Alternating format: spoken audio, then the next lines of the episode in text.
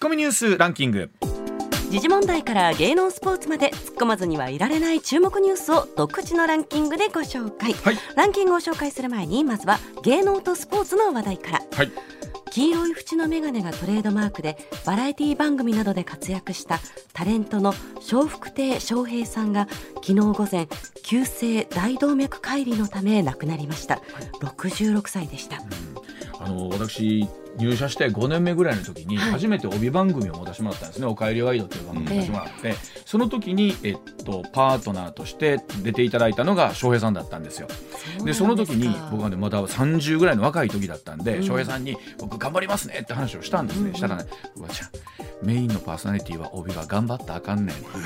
て言われて。最初意味が分かんなかったんですよ、うん。でその後また朝の情報番組「アン」っていう番組をご一緒させていただいて、うん。だんだんおっしゃってるのが分かってきて、うん。なんか須田さんなんか分かっていただけます？帯のメインのパーソナリティがこう変な言い方ですけど頑張りすぎるとしんどいで周りもなって、うん。だ続けられへんでって。ようやくこの年になってその意味が分かってきたなと思って。でまあそれですからまあしばらくあのご一緒することなかったんですけどたまにお電話とかいただいてたんで、うん。本当に僕昨日びっくりしました。お若いですしね。ねえ。16歳ですもんね。56歳。ねあの非常にまあこの急性大動脈解離というの以前にもねえっと発症されてまあ本年のうちからというところだったんですけど本当にもう残念なニュースです。はい。続いていきます。プロ野球のオープン戦は今日沖縄県浦添市でセ・リーグを2連覇中のヤクルトと巨人が対戦する一試合で開幕します、はい、新型コロナウイルスに対応した政府のガイドラインの改定を受け、うん。観客はマスクを着用しての声出し応援が解禁されました、はい。うん。またトランペットなどを用いた鳴り物の応援も認められるということです、まあ、オープン戦そうですけども須田さんタイガースのキャンプの情報は逐一、まあ、入ってらっしゃると思いますけれども、ねえ本当に今年は楽しみですよねそうですね。センターラインどうするのかね。うまあコンバートもありますから。ねえ、まあ、中野選手がセカンドに入ってっていうところになりますけれども、ただなんかあの、いや今までこういろんな監督引き継ぎできたものをまたここで岡田さんがさらに一花咲かせてくれそうな感じありますもんね。あれよあれ。あれよね。あれよあれ。あれよあれ。あれ。あはいもう。あれよあれよという口にあれがあれにもう本当に流行語大賞までね上り詰めてくれるのかっていうことだと思いますけど。はい。はい楽しみでございます、はい。ではニュースの方行きましょうか、はい、それではニュースランキング、まずは第5位。和歌山県白浜町のアドベンチャーワールドから中国に返還されるジャイアントパンダ3頭が昨夜関西空港から出発し今日未明中国に到着しました、3頭は今後四川省の研究施設で暮らすことになっています。昨日この時間帯ぐらいからちょうどあのアドベンチャーワールドからね、はい。関空に向かって移動すると去年昨日のちょうどこのぐらいの時間だったんですよ。そうですね。お昼、うんうん。で見たら夕方のニュースになってもまだ旅立ってないってパンダ何時間大変。大変やなこれ念には念を入れてね、うん上野もでもそう。すごかったでしょシャンシャン。ええ。うち近所なんで。あ近所ですか？あのなんで号泣してんだろうっていう私非常に不思議に。本。当多くの皆さんがね寂しくて もうこんなに楽しませてくれたってもう涙流されてましたよね。事情はまあ分かってないですけどこの間いっぺんに帰られてもええのになとか思いながらなんですけどねそうですねはいはいはい、では続いていきましょうか、はい続いて第4位東京都狛江市の住宅で先月高齢女性が殺害され高級腕時計などが奪われた事件で東京都中野区の強盗傷害事件で起訴された男と大学生の男の合わせて2人が新たに逮捕されました、いずれも実行役とみられ事件の逮捕者は合わせて4人となりました。さあ須田さんこの事件も少しずつ動いてきてますけれども、ええ。全容解明みたいなところってどうなんでしょうかね。いや相当難しいですよね。だかやっぱそうですか。ら、あの全容ってどこまでが全容なのかね。はいはい。うんうん。あのですから今回指示系統を解明するということなんでしょうけれども、うん。じゃあ一体誰がねトップなのか司令塔なのか、はいっていうところまでたどり着かないと、まああの再犯っていうのがねね繰り返されるんじゃないかなと思いますね。携帯の解析スマートフォンの解析もなかなかままならんところがあるみたいですねはい。では続いていきましょうか。はい、続いて第3位。今年の春闘は自動車最大手のトヨタ自動車やホンダが労働組合との協議で賃金の引き上げやボーナスの要求に昨日満額回答しました。増田さん本当スピード解決でしたよね、えーうん、ただこの自動車産業ってね6階建てのピラミッド構造って言われてるんですよ、はい、で一番上はこのトヨタとかねホンダなどの最終的メーカー、はい、その下に一次下請けが50下請けなのでそういった下請けあるいは部品メーカー協力企業がですねどこまで賃上げできるのか。そうですねどこまで波及するかそうなんですね、えー、この春闘のテーマって、まあ、もちろん正規の社員だけ、まあ、もちろんなんですけど、うん、あのやっぱりいわゆるこの非正規の人たちっていうところに向けて何ができるのかっていうのが本当大きなテーマですよね、えー、特に大阪の場合ね中小零細企業商業事業者多いですからね、そうですよね。はい。では続いていきましょうか。はい続いて第2位はロシアのウクライナ侵攻から24日で1年となるのに合わせアメリカのバイデン大統領は21日ポーランドの首都ワルシャワで演説し侵攻は決してロシアの勝利にはならないと断言しました、うん、一方ロシアのプーチン大統領は22日首都モスクワで中国外交トップの王毅共産党政治局員と会談し、うん、習近平国家主席のロシア訪問を待っていると述べました。ツッコミ。さあこの辺りのお話はコマーシャル挟んでスタさんにたっぷりとお話を伺ってまいります、はい、はい、続いて第1位は。国会への欠席を続ける NHK 党のガーシー参議院議員に対し議場での陳謝を課す懲罰が決定したことを受け与野党内では陳謝を拒否されれば最も重い除名を検討すべきだという厳しい声が相次ぎました。笹田さんこの話もどうなっていくのかなんですけれども、ね、え。ー、ですから普通のね国会議員であるならばね、うん、この除名であるとか議員の資格を失うってことは相当大きなダメージになるんですけども、ね。はい、私ねあのガーシーさんとは直接やり取りしたことがあるんですが、はい、それでもね元国会議員と肩書き残ると。自分はそれで十分なんだっていうね。あの昨日立花党首は立花党首でガーシーは何を国会に迷惑かけたんだ？ただ来てないだけじゃないですかって。いやただ来てないってまあまあな迷惑なんじゃない？かなり、ね、議員としてのってのあるんじゃないかなと思うんですけど、ねまあ、国会に来てこそ初めてね国会議員として仕事できるわけですからね。でも本当にこの除名まあ、まずは陳謝にしても除名にしてもそうですけどこの状況は想定してなかったでしょうからね、ねまあ、あの例えば議場を荒らすとか何かこうそういうことだったらあるんでしょうけど来ないっていうことだったっていうことですもんね。ただしかもですねこの、ね、国民有権者によって選ばれた議員を果たして除名することができるのかどうなのか、ここ、ね、れも議論大きいでしょうね。ここは本当に大きな話になってくると思います、うん、はい。ではコマーシャルの後さらに須田さんにお話を伺ってまいります上泉雄一のエーナーではあなたのメッセージをお待ちしています。ニュースについて言いたいことはもちろん暮らしの中で感じたいろんなことぜひ送ってください。メール uwa.mbs1179.com ツイッターではハッシュタグエーナーをつけてつぶやいてください。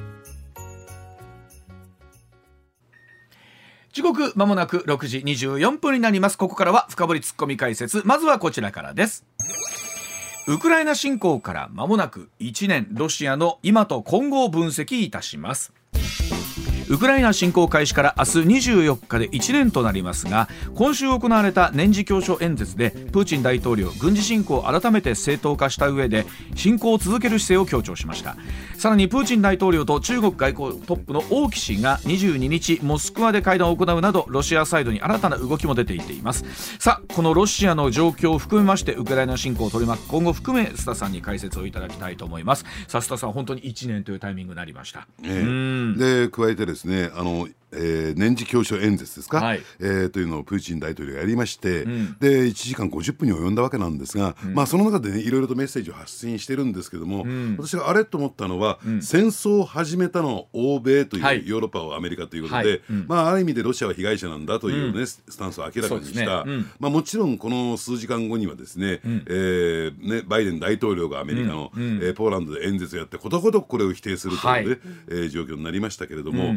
あのその辺考えていくとね、うん、えー、まあ、特別軍事作戦イコール、ね、ウクライナ侵攻っていうのは、うん、まあ、やめるつもりがないんだなと、うん、要するに祖国防衛というね、大義というところで押し切っていくんだろうなと思いますよね。ただ、その中でね、やっぱりここへ来て注目しなきゃならないのは、中国とロシアの接近なんですよ。だからこれが、えーね、ロシアと中国がくっつくとなるとですね、うん、えー、まあ、このウクライナ侵攻と新たな局面を迎えるわけですから、はい。はい、これまではあれですよね。ロシシアはもう武器弾薬が足りなくなって、うん、中国に対してそれを支援してくれ協力してくれと言ったんだけども、うん、中国はそれを袖にしてきた、はい、だからイラン北朝鮮から、えー、それを入れていたわけなんだけれどもさあじゃあこれ中国、これからねこのウクライナ侵攻って中国を軸に私は見ていくべきだろうなるほど、うん、ロシアが継戦能力戦争を続ける能力があるかどうかっていうところも含めてね、うん、ところがあのこれまで中国は、えー、ロシアからの再三の要求に対してほとんど応じてこなかった。やっぱり国際的な孤立を避けるために、うん、でこれはニューヨーク・タイムズだったかな、えー、スクープしたんだけどもとは言っても民生用の軍事用ではなくて民生用のドローンを、うん、えー、中国はロシアに輸出をしてそれは軍事転用したなるほど、えー、経緯があるんですね、それに対して中国はですね、あのロシアに対して不快感を持ったという状況がありまして、ただじゃあ中国にとってどうなんでしょうね、えー、どういう状況が一番望ましいのかっていうところを考えていくとこれもし仮にですよ、プーチン体制がひっくり返って、はい、例えば、えー、ブリコジンね、うん、えー、ワグネルのですね、うん、えー、代表を務めている、はい、こういった強硬派が政権を取ってしまったらどうなるか、うん、あるいは逆に穏健派、うん、えー、親米とされる穏健派が政権を取ってしまうとどうなるか、どちらに転んでもですね中国にとっては、うん、えー、非常に嫌な展開になってくるわけ。なるほど。現状維持がいいんですよ。だから弱いロシアでプーチンが率いている弱いロシアっていうのが中国にとって一番都合がいいというね状況これが揺らぐような状況になってくるとやっぱり中国としてもまああの影に隠れてですね手こ入れをするというねそういう選択肢も出てくるのかなと。じゃあ変な言い方ですがロシアの例えば供給みたいなものっていうのは勝ちすぎず負けすぎずぐらいのものを供給していくみたいな形になっていくんですかね。そうですね。うん、あのですからね、ロシア経済がここまでなんとか持ちこたえているのも、うん、例えば中国、インド、うん、えー、ね、などに対する、あるいは途上国に対する、はい、えー、エネルギー輸出なんですよ、お金がどんどん入ってくるっていう状況がありまして、でしかもですね中国は買い叩いて安い天然ガス安い石油を入手することができる、はい、ということはですね、えー、中国にとっても今の状況って居心地のいい状況なんですね。これ実際にでも武器供与とかっていうのはじゃあ現実的にあり得るということですかね。だからそれをアメリカはですね、懸念して釘を刺したんですよ。ね、ね大きい、えーねあの政治局員ね、えー、ですから表立ってはできないけれども、場合によっては例えば第三国経由であるとかね、はいはい、まあそうですやりようはいくらでもあいくらでもあるんじゃないかなと。いくらでもあります、ただこれあの今回お話あるように仮にプーチン大統領と習近平さんが会うということになるとこの会うというだけでまあまあなメッセージになるじゃないですか。かなりのメッセージになるじゃないですか。ってことはこれは会う可能性っていうこともこれ今の報道を見てると十分あるということなんですか、ね、ただ会っってじゃあ何すんですかと、うん、えー、じゃあロシアに寄り添うようなメッセージとか受け止められるような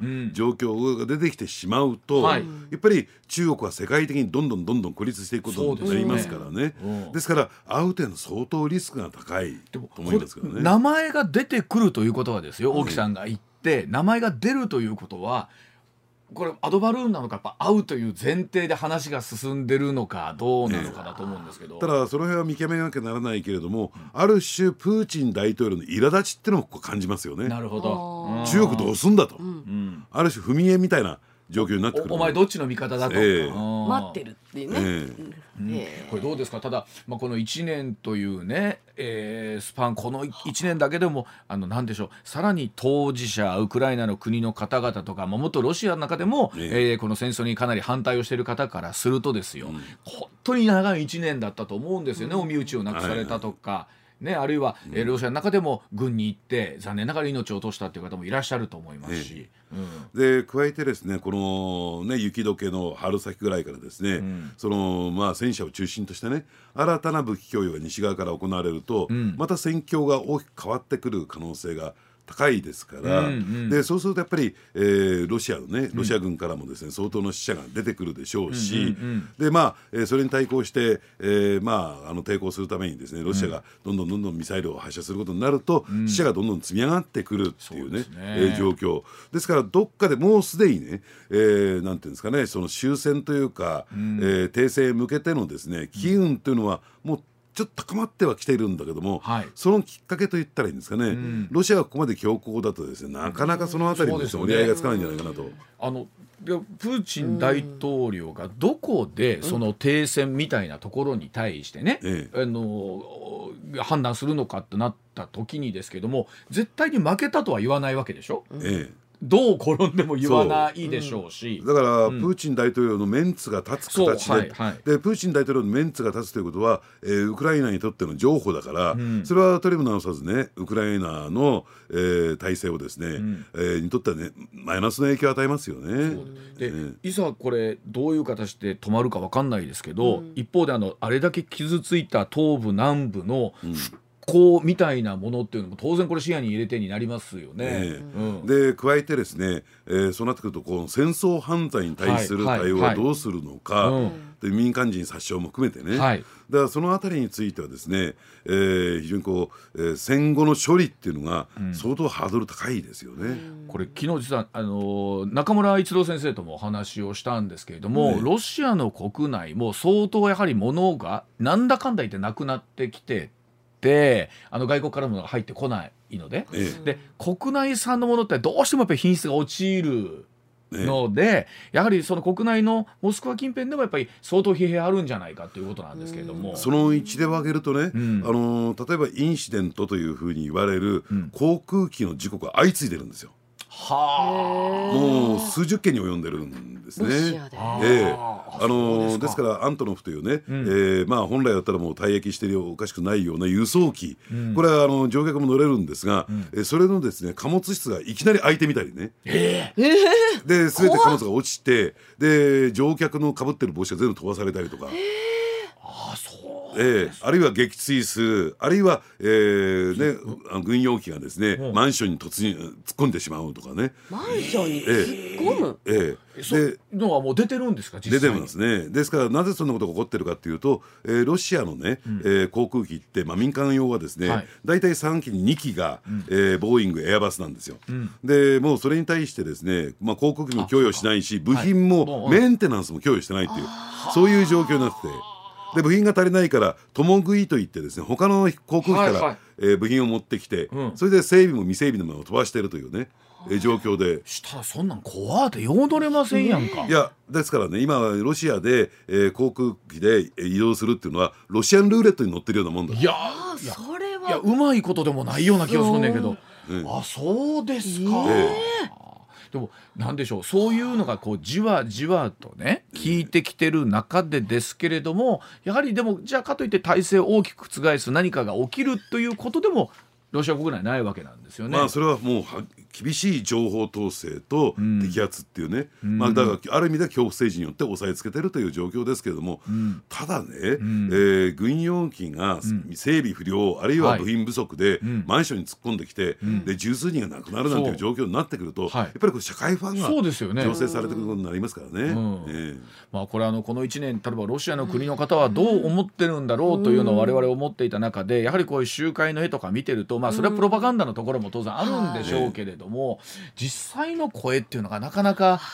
伝わってこないのがありますよね。えーうん、でなおかつ言うに言えないっていう状況もあるでしょうからね。えー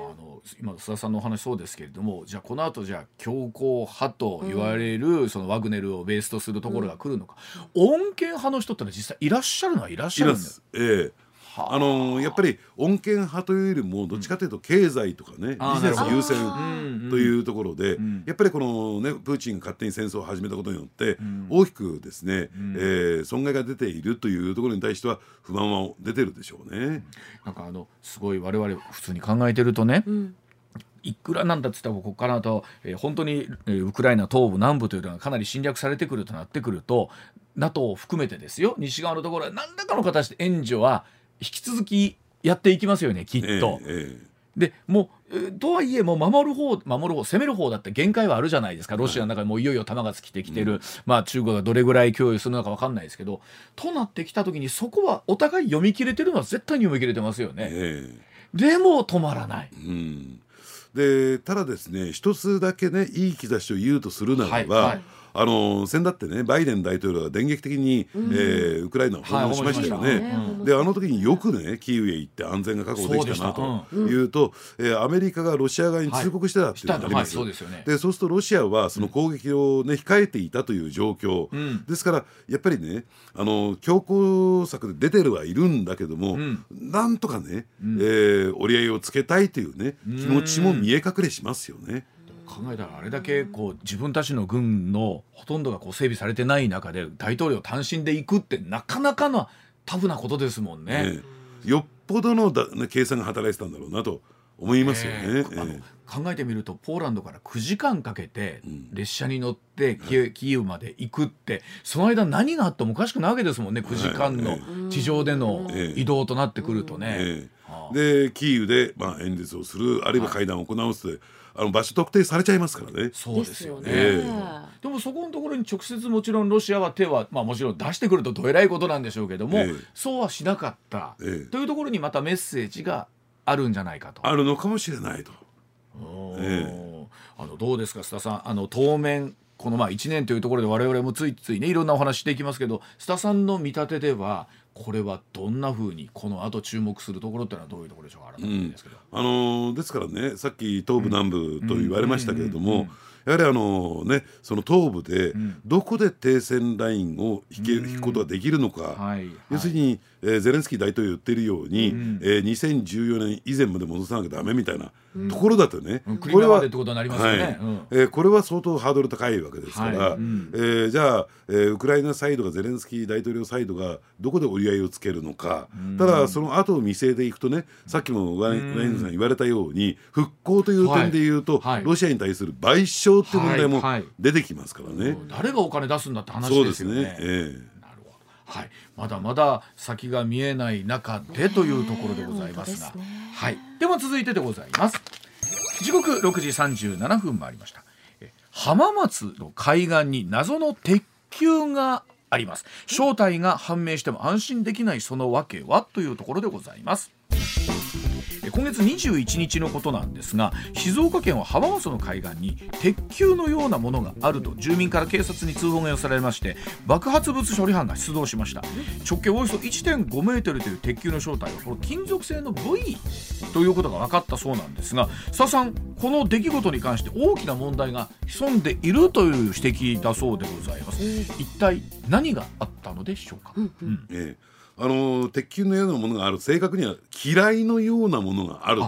嫌いのようなもの。があるという住民からの通報なんですよ。うん、僕映像で見ましたけれども、はい、オレンジ色のあれサビなんですね。サビなんですか？えー、あれサビなんですよ。はあ。錆びついていて、えー、表面にはです、ね、フジスポ状のものがついてついてて、うん。えー、で言われたらあのなんか鉄球っちゃ鉄球かなと思ったんですけど、えー、で当初はですね、うん、まあ場合によっては爆発物あるいは、えー、何かね、うん、えー、例えば生物化学兵器が入っている可能性もあるということで、まあまあ、えー、周辺ですね数百メートルにわたって警戒線が張られて、う。ん、えー、立ち寄っちゃいけないということで、みんな透明にそれを見守っていたという状況で、はい、警察はですねその X 線検査をして、はい、中が空洞であるということが分かって、うん、その大きなですね警戒線は解かれたということなんですけれども、うんうん、まああのこれいろいろ調べていくと最終的にはまだ結論は出てないんですけどね、うん、あのこれは V ではないかと。V である可能性が極めて高い、はいはい、えー、というのはどういうことかというと、えー、これいろいろ調べていくとですね中国の江蘇省で作っている、うん、えー、V ね。えー、これ、まあ、あの海中にこうね漂わせて、うん、網を張って、はい、魚を取るための、はい、その部位を作ってるんだそうですよ。はい、鉄なんだ、えー、で中空洞だからまあ浮くらしいんですね。でまあそれがですね漂流したんではないか、うん、まあ海は外荒れますからね。あのしかもその鉄球結果的にはその鉄球のその上と下に穴状のものが開いていて、うん、そこにロープみたいのがの切れ端がついてたっていうことで、はいはいはい、ほぼそれじゃないのかともされてるんですが、うん、ただ、えー、例えばメイドインチャイナとかね、うん、えー、製造者番号がついてるわけじゃないので、まだ事態は判明していないということなんですけどね、ただじゃあ先ほどから出てる、うん、問題点と一体何なのかっていうと。だって V だったらちょっとまあほっとしたなと思って今聞いてたんですけど、まあ、流れも来るやろうと。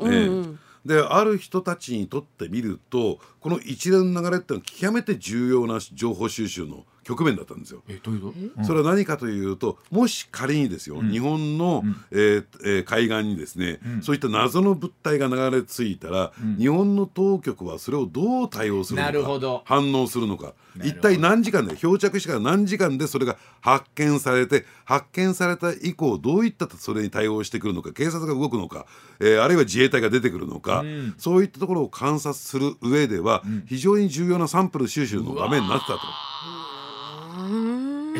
そのために流されたんですか？という可能性は低いけれどもその可能性がないわけじゃないよと、うん、そういう見方をまあしてる人もいるというそうですよね。えー、でそうすると日本のねその安全保障であるとか安全管理の体制っていうのを、うん、えー、伺い知る上で非常にいいサンプルなんですよ。えー、ですからこれ将来的に場合によってはですねそういう、えー、爆発物あるいは生物化学兵器を、うん、えー、使う使用するにあたって、うん、例えば、えー、何時間後にね、うん、えー、一丸一日で発見されたとその間うん、えー、ね、そういう、うん、あの破裂するような仕組みを作ってもいいじゃないかとかね。発見するまでに、はい。えー、なりますからね、うん、えー、考えてみるとそういった動きとかっていうことすら考えたらとてつもない情報なわけなんですね。えー、はあ、でそれこそそれは例えばあの気球一つ取ってみても佐さん考えたらそうですよね、ね、どこまで行ったら日本はどの行動をするんだってことですよね。アメリカみたいに有無を言わさず撃ち落とすはないですもんね。日本何年も前に実は発見されてたけどあの時ははい、何も反応なかったです、だからそもそも撃ち落とすことができるのかどうなのかっていうね法律上の規定で、とい。うところもありましたからね。なんかささ今までそういうことってなかなか我々ピンときてなかったですけれども、え実際例えばその領海ギリギリのところにまで例えば民間の形を装った偵察船がやってくるとか含めて、はい、なんならちょっと入ってくるまで含めてあるわけですよね。えうん。だからその辺考えていくとねだってなぜその心配をするのかというと場合によっては近々台湾有事があるかもしれない、その時にさまざまな形で、うん、例えば実際にね武器を使用して攻撃するわけじゃないけども、その国内をか乱するっていうね、うん、えー、ところもあるわけ。で日本国内をですね拡乱して、うん、そちらに注目を注意を向けさせといて、うん、いざ実行に移すなんてこともありえるわけですからね。これでもそうやって思うと僕ら兵庫県にもね海があり大阪湾にも海があるわけなんですけど、ええ、いつ何ぞ何かがこう漂着するかどこね日本島国ですから可能性あるわけですよね。え、だから我々民間もどう対応するのかみたいな話になりますよね。だからこれねもう少し俯瞰してみるとね、うん、これだけ長い海岸線を持っていて、うん、あの例えばね、うん、えー、かつて、その海岸線から北朝鮮に拉致された人も出てきたわけじゃないですか。でそれがなかなかねあのその原因が分からなかったみたいなね、うん、えー、状況。その海岸線の防衛っていうところを考えていくと、うん、これ非常に難しくなってくるんですよ。そうですよね。広いもん長いもん、えー、でしかもその海岸線には場合によっては原発施設があったりとかね、そうですよね。するわけですからこれをどう防衛していくのかどうね監視していくのかっていうところをこれ真剣に考えないと。いやでもあのどうでしょう。本当まあ常時毎日散歩してはる方はね、うん、あのなんか変なもんだまあもちろん発見されるんでしょうけどふっと見た感じなんか落ちてまんなみたいなとこもありますよねものによっちゃね、えー、あれお二人あれ見たことないですかね？あの朝鮮半島のですね、うん、38度線、はい、私もギリギリまで韓国サイドから行ったことあるんですが、はい。うん、全部金網が張られていて、うん、えー、ね、あの監視する、ね、兵隊がところどころいて、うん、でその金網に、これね、まあ、旧態依然としてちょっと笑ってしまう話なのかもしれないけど、彼らは本気で、あなるほどなと思ったんだけども、その金網に石がはまくまれてるんですよ。はいはい、でまあ言ってみれば誰かがそれを通り抜けようとしたり何かことが起こると、うん、その石が落ちる、はい、そのことによって異変を察知するみたいな。はものすごいアナログですね。アナログなんだけどもだから全部38度線を監視するわけにいかないっていう。まあ今はねいろんなセンサーがあるでしょうけどね。まあもちろん、えー、かつてはそういう体制が組まれてたんですよ。はあ、そうなんかそれこそ戦国時代のなんか仕組みだなみたいな感じですよね。えーだからそれだけ緊張感があって、真剣に考えてるという状況もあるわけですよね。本来ならだから国境だったりとか、ええ、まあ、それこそ EEZ 含めてそうですけれども、え、ここまでが我が国の領土ですよ領海ですよってのはもっとデリケートに本来あるはずだってことですよねそれで言うとね。うん、でその危機感といったらいいんですかね、うん、いざ、えー、侵攻侵略されるかわからないというね、うん、そういう危機感を強く持ってれば、いろんな知恵がつまりお金をかけるだけじゃないなっていうことが分かってくるんじゃないかなと思いますけどね。そうですね。まあ、本当に今、例えば、えー、北朝鮮からミサイルが飛んできている時にその EZ 内にもね着弾するみたいなことがある中で、うんはい、じゃあ国家安全保障会議どう形で開くのか、うん、この間高橋先生おっしゃってたのは、えー、そんな事態だったにもかかわらずあの、ね、岸田さんが、えっと、検査に行ってっててその検査はずらせなかったのかっていう、うん、鼻の手術の後のね、はい、っていうのがあったんですけど本当そういうことになってくるんですね。そうですね。だから、うん、意識ってところですよ、うん、緊張感っていうものっていうものはね、えー、なるほどはい。ではもう一ついきましょう。続いてこちらでございます。時刻6時まもなく46分になります。桜ウイロー騒動続報横渡る根深い問題とは？先週裏ネタコーナーでツイッター上で過激な発言を繰り返していた桜ウイローというアカウントの持ち主が実は記者であったことがインターネット上で特定されて SNS で大炎上したという出来事について解説いただきました。えこの騒動続報があるということでスタさんに解説をいただきたいと思いますが、うん、え私え北海道に関空に移動する車の中で、はい。はい、えー、お話聞いておりました。はい。聞いてました？あもちろんしっかり聞いておりました。もうウキウキしてても気持ちはいやいやいやもう真剣にもちょっと運転手さんもちょっと声もうちょっと大きくしてください。って言ったら FM802 の音源が大きくなって。いやそこじゃありません。はい。えでこのお話なんですけどもともとその桜ウイローというアカウント名がの人がかなり過激な発言をしていたというところかそうですね、うん、あのスタンス的にはですねおそらく左派リベラルの方でしょうから、うん、えー、まあ言ってみればですね保守、うん、えー、あるいはそのなん右寄りの人たちにね,、ねあの論説であるとか、うん、えー、あるいはジャーナリストに対してですね、粘着するような形でいろいろとツイッターリプライを送っていたということなんですよ。うん、でこれがですね、まあ、あの所属するとか徐々に分かってきてですね、うん、えー、共同通信名古屋編集部のデスクであるというとか、ほぼほぼもう特定されてしまって、えー、で私も取材したところによると、えー、2月16日17日、うん、えー、共同通信社の中では、うん、えー、前後策を協議する会議が開かれて、うん、でなおかつですね、まあ、本人に対して、うん、えー、いろいろと、まあ、事情聴取というヒアリングを実施し、でなおかつ10日間に及ぶ、うん、えー、自宅待機謹慎を命じたということでうん、で私も今週月曜日に、うん、えー、共同通信のね、うん、えー、内部の人間に話を聞いてみるとですね、うん、えー、まだ共同通信社としては、えー、結論が出ていない社としてどう対応するのか、うん、えー、まだ今協議中だということで、うん、えー、だったわけなんですが、はい、ただこれいろいろ調べてみますとね、あの直接粘着されたナザレンコ・アンドリーさんというね、はい。はい、えー、在日のウクライナの方がいらっしゃるんだけれども、ね、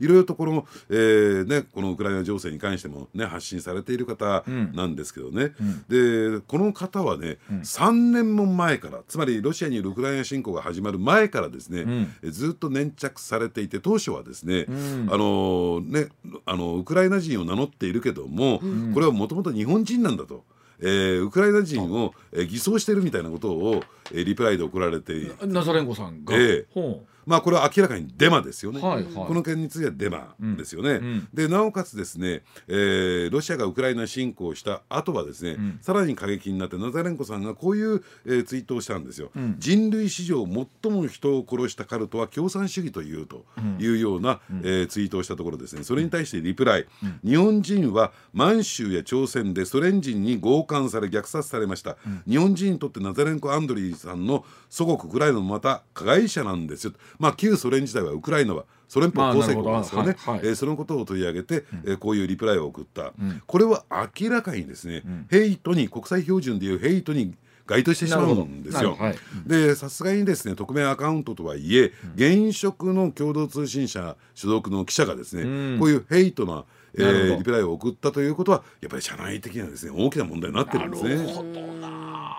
あのこれ本当難しいですよね、えー、あの個人としてどう発信するのか、まあ、もちろんそのヘイトというところが、まあ、さらには問題になるんでしょうけれども。えー、うんあので加えてですねじゃあこれは完全に切り分けてたのか。つまり、えー、共同通信社のこのね,、えーたねと該当するですね記者が、うん、えー、配信していた記事とですね、うん、要するにこの、えー、ツイート上の問題っていうのは完全に切り分けることができるのかどうか、うん、つまり何らかの影響そういうねヘイトであるとかデマが記事や配信した内容にですね、影響したんじゃないかっていうのを一つ一つ今検証してるんです。うわでもデスクっておっしゃいましたよね、須田さん。ってことは結構いろんなニュースもチェックしてるはずだから、ええ、でもリライトもできますしねデスクって。となると本当にチェックしなきゃいけない原稿って膨大になるんじゃないですか？そうですね、うん、ただその影響したんじゃないですかって当然の疑問に対して、うん、えー、共同通信社は分かりませんとかね、うん、把握してませんじゃ済まされませんからね。ね。で特に、えー、加盟者という問題を抱えているだけに、はい、いろんな、ま、メディアがですね共同通信配信の記事を使うわけですからそ、ね。えー、それに対する信頼性信憑性っていう問題にも発展しますしますからね、社としてのそのクオリティの問題としてはやっぱりやらなきゃならない作業でしょうね。でもこれかなりそれを最終チェックするまで社としてどうするかという方針は逆に言うと出ないということですいやだけどこれは早急に出さないと、うん、もうそろそろね今はね、うん、この一部のメディア報道だけに限定されてますよ。ね、うん、でですから普通の、えー、新聞テレビ等々この問題について取り上げてないわけなんだけども、で例えばこれがね、うん、えー、ダダランコ・アンドリーさんが私はこんな被害を受けましたっていうことで、うん、えー、外国人記者クラブでじゃあ会見なんか開かれて、でこのヘイトの問題に対しては、えー、海外のメディアってのは相当厳しいですからね、うんうん、相当厳しい目を向けてますから、うん、日本の主要メディアがこんなことやってたなんてことを一斉に配信されたらこれ目も当たらない状況なのですからリスク管理という点でもね、うん、早くこれは対応すべきだと私は思いますけどね。ではそうお知らせをちょっと挟んでということになりますけれども、うん。うん、でその記者がこうプライベートで含めて、えー、こうなんかメッセージを出すということについての、まあ、いろんな是非みたいなところも出てくると思いますけどそのあたりの話含めてスターさんにさらに解説していただきたいと思います。さあ今日はですねスタ新一郎さんスタジオ生解説ということでお話を伺っておりますけれどもスタさんその話続きですけれども、ええ、そのまあ通信社のデスクというまあ立場とかいう方っていうのはもともと業務内容とすると改めてですよ須田さんどういうふうに捉えておけばいいんですか？え、うん、あのですから実際取材現場行って、うん、えー、まあ初稿といったんですかね最初の記事を書くわけではなくて、うん、上がっていった記事をですねチェックをしたりですね、あるいはあのそれを没にしたりとか、そういうことをやる作業だと思いますけどね。ねえ。ー、でこの発信自体がもしかしたらそのもしかしたら就業中にえーえー、ツイートをしていた場合みたいなことだったりするわけですよね。えー、うん、あのー、ですから就業中にやってるとなると、うん、場合によっては共同通信社の業として仕事の一環としてそれをやっていたんではないのかっていうね、うん、えー、これはかつてですねこれはどちらかというと右派保守の方なんですが、脱皮問題っていうのがあってですね。脱皮問題、はい。えー、これはまあローマ字と言ってるんですが DAPPI、はい。えー、脱皮問題っていうのがあって、はい。はい、えー、自民党からお金をもらっていた、まあ、仕事を請け負っていた会社の社員が、就業時間中に野党を揶揄するような、うん、えー、そういったですねツイートをしていたためにですね、うん、それが明らかになって、うん、えー、野党の議員は、えー、これを訴えるという民主訴訟を提起するという問題になったんですよ。つまり、えー、その自民党はお金を払ってそういうツイートをやらせていたんではないかという疑惑が出てきちゃったんですね。うんうん、えー、ですから、えー、それの逆バージョンとしてですね、うん、えー、まあ言ってみれば共同通信社はそれはまあこれはねそんなことは私はないと思いますよ、うん、ないと思うけども、見かけ上ですね、うん、えー、共同通信はそれを業としてやられややらせていたとしてもおかしく見られてもおかしくないじゃないかと,、と指摘を受けてもですね反論できないだろうなと思いますね。あの本当